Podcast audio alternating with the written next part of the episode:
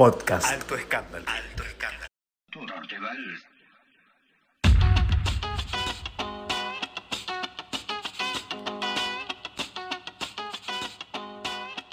Seguimos navegando nuestro podcast de Alto Escándalo y hay un tema muy importante, ¿no es así, Mati? ¿Cómo estás? ¿Cómo estás, Pato? Buenas tardes, buenas noches, Buenas depende de cómo, cuando estén escuchando el podcast. Así es, hoy estamos con un tema que es muy importante, sobre todo para mucha gente que tiene, primero, se relaciona con el tema de la actividad física y también mucha gente, eh, personas que son dueños, propietarios de gimnasio, que desde el mes de marzo no han podido abrir sus gimnasios. Es así. ¿Cómo estás, Jorge? Buenas, buenas tardes. Hola, ¿qué tal? Matías, Pato, ¿cómo están? Sí, sí, soy un, uno de los tantos dueños de gimnasios que en toda la Argentina, desde el 19 de marzo, pero nosotros ya unos días antes no habíamos estado Sí. abriendo y luego, primero por, motu- por obligación. Una semana por motus propio hasta que se lanza lo que es la cuarentena obligatoria, ¿no? El viernes 19 fue obligatoria. El lunes ese todo el mundo decían, vieron que empezaron los casos y había un miedo, no se sabía bien de qué se trataba y muchos decidimos no abrir para cuidar a nuestra clientela y informarnos de qué se trataba y poder llevar adelante, un, como ahora ya todos manejamos el tema, protocolo, medidas de seguridad, que en ese momento no sabemos bien cuáles eran. Jorge, ¿en algún momento pensaste que esta medida no iba a llegar tan lejos? Jamás, jamás. Yo, es más, todo, eh, me, me incluyo, dijimos 15 días de vacaciones para estar en casa, para ver Netflix, para amasar pan, como dicen todos, para cocinar.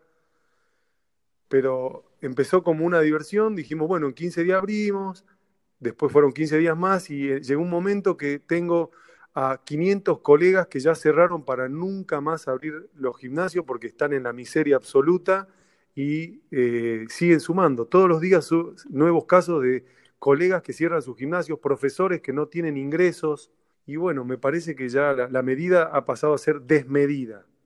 Jorge, em, Sí, sí. te hago una consulta más, es un poco fuerte, pero ¿vos sentís que de los medios se manejó una especie de campaña del miedo? Estoy convencido. Yo creo que empezó como una medida para cuidar y luego vieron que, que se pasó a ser política, eh, porque nos dicen, nos comparan. Cuando decimos, pero ¿por qué Uruguay no lo hizo? Ya casi no tiene casos y no perdió la economía. Y te dicen, pero Uruguay es una provincia. Entonces, cuando vos le decís, pero abramos nosotros, te comparan con Estados Unidos y dicen, no, mirá todos los muertos de Estados Unidos. Pero nosotros no llegamos a ser ni un estado de Estados Unidos. Comparame con un estado de Pero estamos Norteamérica. sinceros que el mayor foco está en el AMBA, como dijo el presidente el día jueves, creo jueves o viernes que dio su conferencia, que solo el 15% es el problema que es el AMBA y Ciudad de Buenos Aires. Sí, el, problema existe. Ahora, eh, 500 muertos, 900 muertos, 1000 muertos, está bien. Eh, están trabajando todos, menos un segmento que serían las peluquerías, los gimnasios, al- algunos profesionales. eh, ¿por qué no podemos nosotros trabajar con un protocolo de seguridad? No te estoy diciendo que los gimnasios lleguen- vuelvan a ser eh, multitudinarios, que vengan cinco personas por turno según las dimensiones del gimnasio, con todos los protocolos de seguridad. Mucha gente que tiene enfermedades preexistentes no va a venir porque se cuida, nosotros vamos a cuidar a nuestra clientela, pero estamos, ¿sabías vos que lo único que hicieron por mí, que yo tengo un gimnasio, tengo todos mis impuestos al día y por tenerlos al día me prestaron 150 mil pesos en tres cuotas de 50 mil que lo devoró el alquiler y, y los impuestos directamente, ¿no? no me quedó para vivir. ¿De qué vivo yo si no hubiera, y si yo no hubiera tenido ningún ahorro? Pensaron Claro, en estás, ellos no estás- pensaron en estás nada. totalmente, totalmente perdido. Jorge, te hago una consulta. Vos hablas de protocolo de seguridad. ¿Me Sí. puedes contar cómo es ese protocolo cuando vos puedas abrir tu gimnasio? ¿Cómo vamos a hacer? ¿La gente va a tener que pedir un turno? ¿Va a tener que el barbijo obligatorio? ¿Cómo es? El protocolo, el protocolo que está dando vueltas es el que presentamos nosotros, eh, el- gimnasios TV nos llamamos, porque nos juntamos un grupo de gimnasio porque la Cámara de Gimnasio nos representa, pero no nos da casi importancia. Estoy hablando de los gimnasios de barrio, los gimnasios que Sí. tenemos entre 200 y 500 personas de clientes. Los gimnasios de proximidad, donde nadie se traslada, son los del barrio que vienen a entrenar. Bueno, esos gimnasios presentamos un protocolo en la Quinta Olivo que fue recibida por Secretaría de Presidencia, donde hablaba de las medidas que íbamos a tomar, entregar turnos, que no vengan más de una persona cada 20 metros cuadrados. O sea, te estoy hablando que serían entrenamientos casi personalizados, con un entrenador a dos metros de distancia, con eh, trapos con desinfectantes a la entrada para eh, apoyar los pies, las plantas de los pies, alcohol en gel al lado de cada máquina, máquinas, una sí, una no, una sí, una no, para que no, una se puede usar, una no se puede usar, para que no haya contacto, limpieza de, parte del cliente y del profesor de las máquinas después de cada uso. O sea, y, estamos eh, mucho mejor que en un supermercado, diez mil veces mejor. Yo la última vez que fui al supermercado, ya ni me echan alcohol en las manos cuando entras, ya te dicen, pasá. No, no, no hay medidas. Sí. Con respecto a lo que estás diciendo, eh, igual también tenés que calcular que al ser, usar el protocolo es muy estricto, vos y todos los gimnasios y, centros de proximidad como odontólogos y todos, ¿no? Que están en primera línea, como vos también, por el trato tan cercano, van a disminuir mucho eh, la cantidad de, gente que haya gimnasio. También pensaste eso porque también te va a ocasionar pérdidas, igual que el tema de los espectáculos y los recitales, ¿no? Tantos casi en la última, la última línea. Estoy hablando con alguien interesado en el tema, por lo visto, porque es tal cual lo decís vos. Eh, pero con eso, mirá lo que te voy a decir, al, nivel de desesperación que llegamos los dueños de gimnasio y los profesores, porque yo tengo un montón de profesores que, estamos tratando de ver cómo solucionamos sus problemas. Claro, es simplemente para comer lo que estamos haciendo. Con ese protocolo vamos a sacar para comer. Hay gente que no está dándole comer a su familia. Que, ¿Por qué una persona que trabajó toda su vida, te digo las cosas que me recomiendan algunos que no están de acuerdo con nosotros? Y vayan a un merendero, vayan a un comedor comunitario. ¿Por qué yo que trabajé toda mi vida y colaboré con los comedores, tengo que ir a comer ahora ahí? no es digno. Yo cuando voy a esos lugares y ayudamos en los comedores, le decimos a esta gente, ustedes tienen que tomarlo como un trampolín, buscar trabajo, salir de acá y luego ayudar a, este comedor que los ayudó en este momento. Pero no, en este país nos llevan hacia, ese, hacia esa forma de vida. No, no, no lo veo bien, no lo veo bien. Y vos, Jorge, eh, fíjate la clara diferencia que vos marcás con tu gimnasio, los gimnasios de barrio y las grandes cadenas de gimnasios que han seguido cobrando la cuota, ¿sí? Han seguido cobrando la cuota y tengo entendido que han pasado dos, tres meses, el mismo importe, seguramente ustedes no han podido cobrar esa cuota, pero los grandes gimnasios, las grandes cadenas sí lo han hecho. Sí, las grandes cadenas sí lo han hecho. ¿Cuántos? ¿Cuántos dejaron el débito automático abierto para que sigan cobrando la, la cuota los grandes gimnasios. El primer mes todos. El segundo mes, el segundo mes habrán bajado un 10%. ¿Cuántos les van a quedar dentro de dos meses? Solamente los que tienen empatía por el otro lo van a hacer. Por ejemplo, un ejemplo, eh, el garage de cerca de mi casa, todos eh, pidieron la baja del seguro porque eh, el auto no sale del garage. Y muy pocos dijeron, no, si yo sigo cobrando, no, todos buscan su ventaja. ¿Me, explico? Todos buscan la ventaja y no tienen empatía con el otro. A mí me han llamado un montón de clientes ofreciéndome adelantar la cuota para cuando yo pueda abrir. Me, hacen llorar cada vez que recibo un llamado y, ese cliente me quiere adelantar la cuota. Le digo, ahora no, les agradezco y queda marcado en mi corazón lo que hacen, pero en algún momento les voy a decir, sí, me tienen que adelantar la cuota, espero que nunca que pueda abrir antes, pero ¿cuántos son los clientes que hacen eso por el gimnasio de barrio? Muy pocos. Jorge, te hago una, hago una de, las últimas preguntas.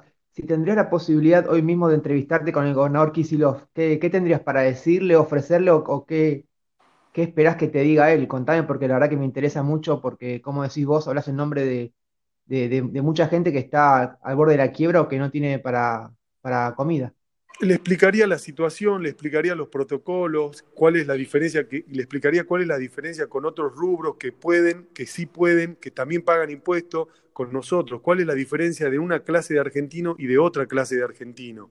De yo pago los impuestos, le diría igual que vos, que yo como y tengo una familia igual que vos, ¿por qué yo no puedo y él sí? No, no entiendo la diferencia. Me dicen porque es de, eh, a nosotros nos consideran eh, uy, de esparcimiento. ¿Qué esparcimiento es un gimnasio? El gimnasio es un 50% de esparcimiento, pero el 50% que va al gimnasio es por salud, porque lo manda el médico, por rehabilitaciones. No, no. Vamos al caso, uno de los casos más, más claros que yo lo, lo hablé justo con, con, Pato ayer, ayer por la noche.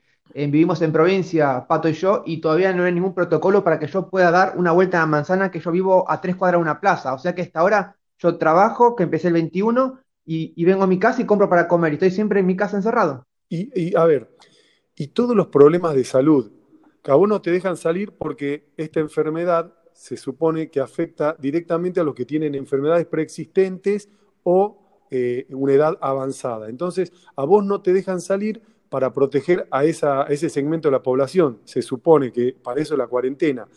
Y todas las enfermedades que vas a, a, a cosechar vos en, esta, en este sedentarismo y tal vez mala alimentación porque te lleva esta cuarentena a eso, eso no te lo, no te lo ve nadie. No podés salir a dar una vuelta aparte, a la manzana. El, Aparte, el gobierno pensaba que tampoco piensa en los daños psicológicos. Oh, ni hablé, no me meto en ese tema porque, porque ya es, es, yo he, he, escuchado gente que me llama llorando, se ríe, dueños de gimnasio, que tiran un chiste, se, se largan a llorar porque no pueden darle comer. Y yo digo, está destruido de la cabeza. Eso lo logró la cuarentena. ¿A dónde nos quieren llevar? Vamos a 100 días de cuarentena. Yo busco. Sí, una, una locura, una locura. Eh, Sí, una locura. Eh, Jorge, tenemos que cerrar la nota. Eh, con Matías te agradecemos y esperemos que esto sirva, ¿no? Posiblemente tengas difusión, te van a escuchar. Quiero que cierres con un último mensaje. Eh, no sé, si vos, como que le estás hablando a tus hijos, vos sos eh, padre, ¿no? Te están escuchando mucha gente. Eh, ¿Qué es lo que vos querés en este momento? Estás pidiendo es que abran tu fuente de trabajo, ¿no? Entonces quiero que cierres con un mensaje final. Por ahí tenemos la suerte, como dijo Matías, nos escuche Kisilov, el presidente de la Nación. Hoy vos tenés una marcha a las 4 de la tarde en el obelisco. ¿Qué estás pidiendo? Es lo que, para eh, conclusión final. Sí, que, que se pongan en el lugar del otro.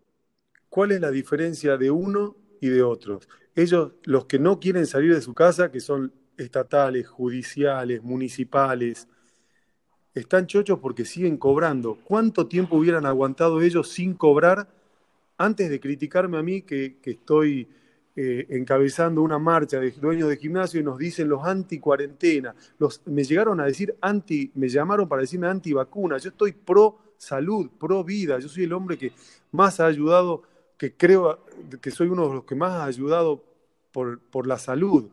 Y me llegan a decir estas cosas. ¿Cuánto aguantarían ellos sin cobrar? Les pregunto nada más que se pongan en el lugar, que, que no, no reciban el sueldo un mes nada más. No les digo los tres meses, casi 100 días que llevo yo.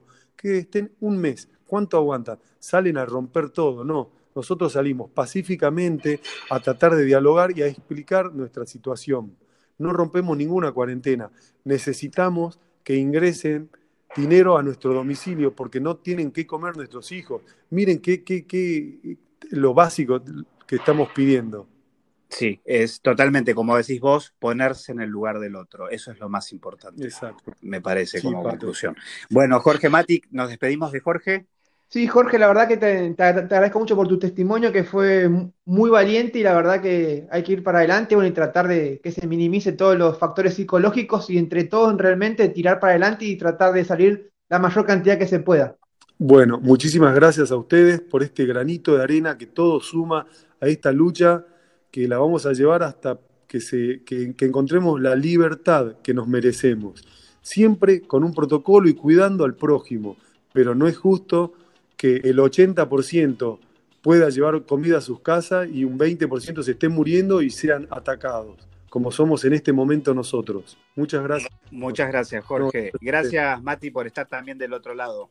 Por favor, Pato, gracias. Gracias, y nos volvemos a encontrar en un próximo episodio del podcast de Alto Escándalo.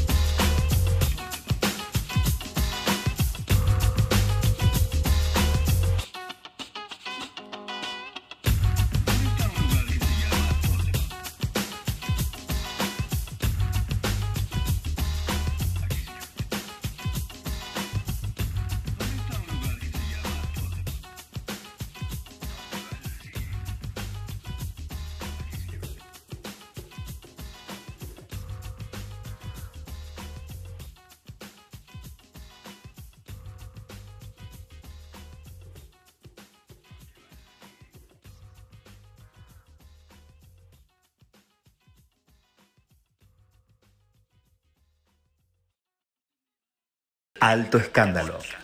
Alto escándalo. Podcast.